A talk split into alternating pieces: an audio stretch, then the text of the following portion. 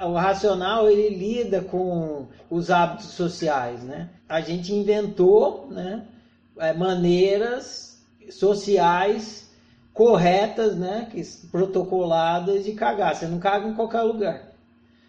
Então, você sente a vontade, que é fisiológica, que é a unicidade física.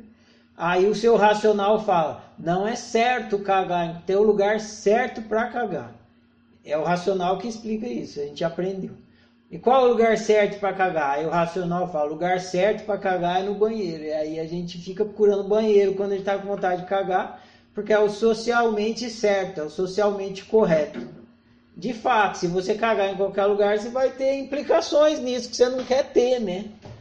É por isso que a gente não caga em qualquer lugar. Por exemplo, usar roupa. Usar roupa é uma convenção social, todo mundo nasce pelado. Mas o seu racional fala assim: não saia pelado. Inclusive, porque se você sair, é capaz de você vá preso, que é atentado ao pudor. Então, o racional conversa com o físico e fala: tá calor, vai de camisa, manga curta, mas não vai pelado, porque senão vai dar rolo, né? Vai dar merda. O físico, o físico não entende de regra social. Quem entende de regra social é o, o racional. Na psicologia freudiana tem aquela coisa de fase oral, fase anal, é muito por causa disso mesmo. Porque quando você é criança, você é só fisiológico, né?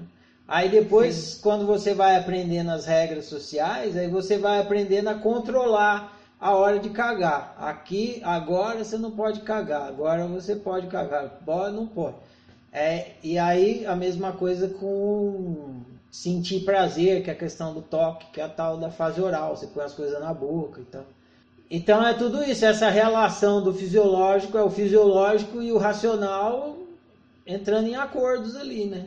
Tem as regras sociais e nem tudo que é fisiológico pode acontecer tão espontaneamente assim dentro de um convívio social, porque o convívio social tem regras.